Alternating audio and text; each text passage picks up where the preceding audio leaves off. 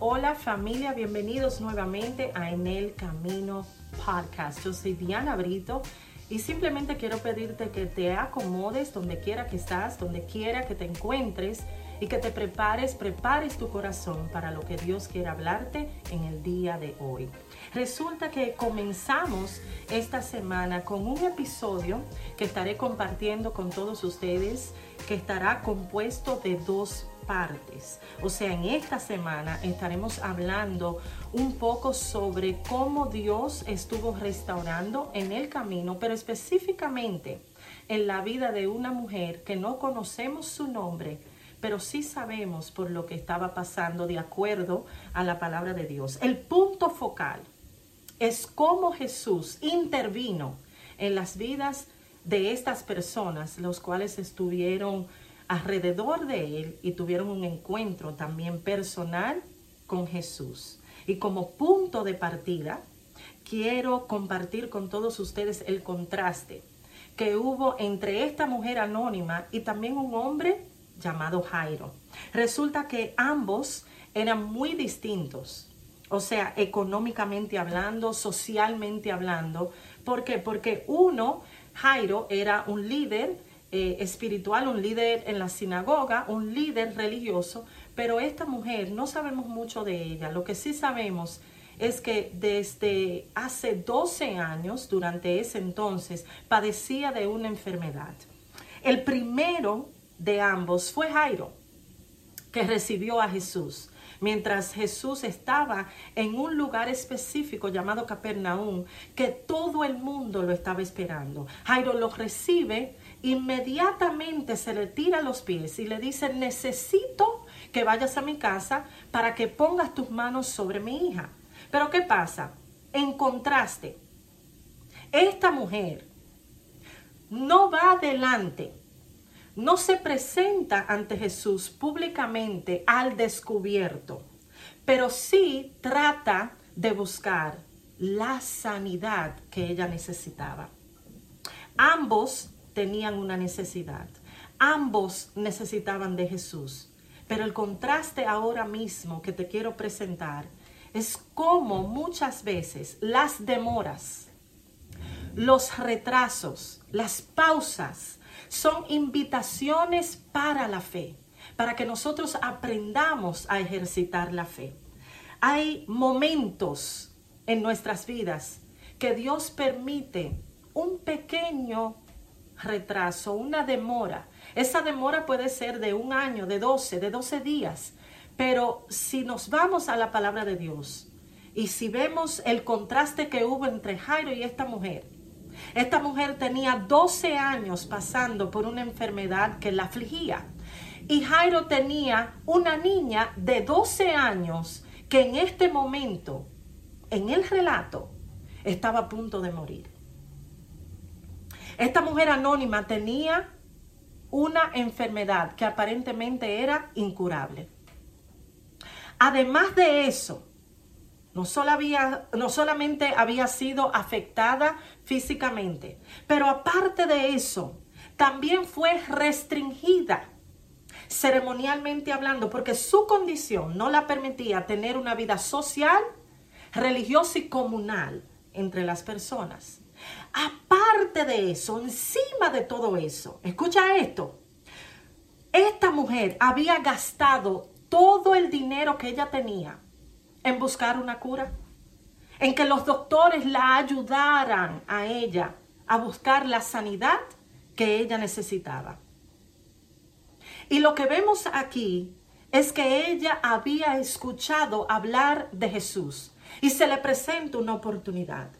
Pero ¿qué sucede? En medio de esa oportunidad había muchas cosas que estaban a su alrededor y dentro de ella que la restringían para acercarse a Jesús. Su condición física, las personas, las restricciones religiosas, o sea, todo estaba en contra. Entonces ella tenía que buscar la manera, la forma de poner todo eso a un lado para simplemente enfocarse en tocar y acercarse a Jesús.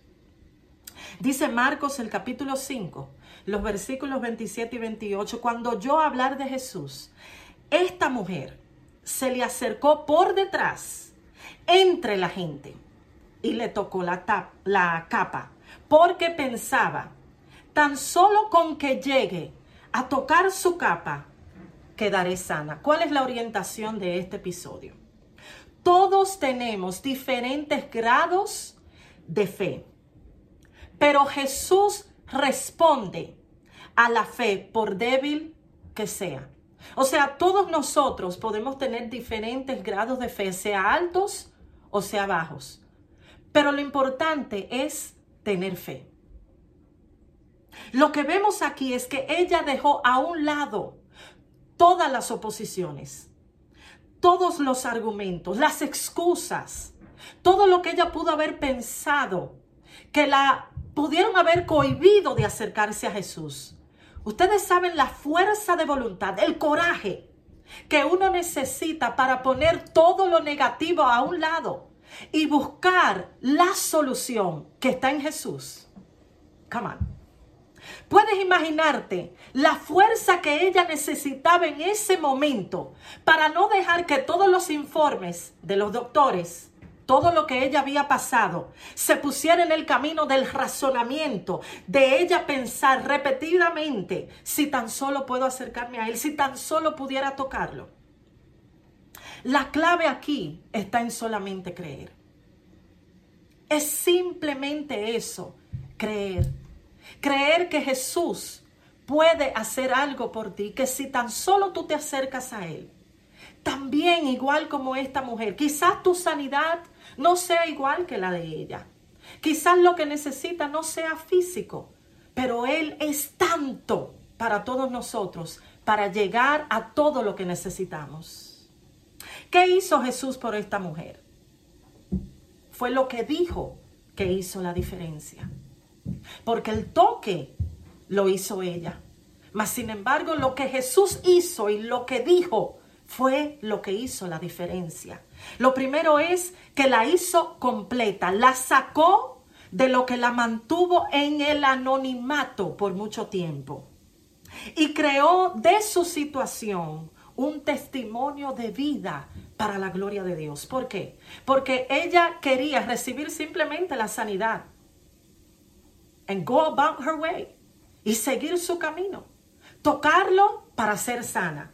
Mas, sin embargo, Jesús dice la palabra de Dios que experimenta un toque totalmente diferente porque la fe de ella provocó que lo que salía de Dios, lo que salía de Jesús, fuera público, se exhibiera.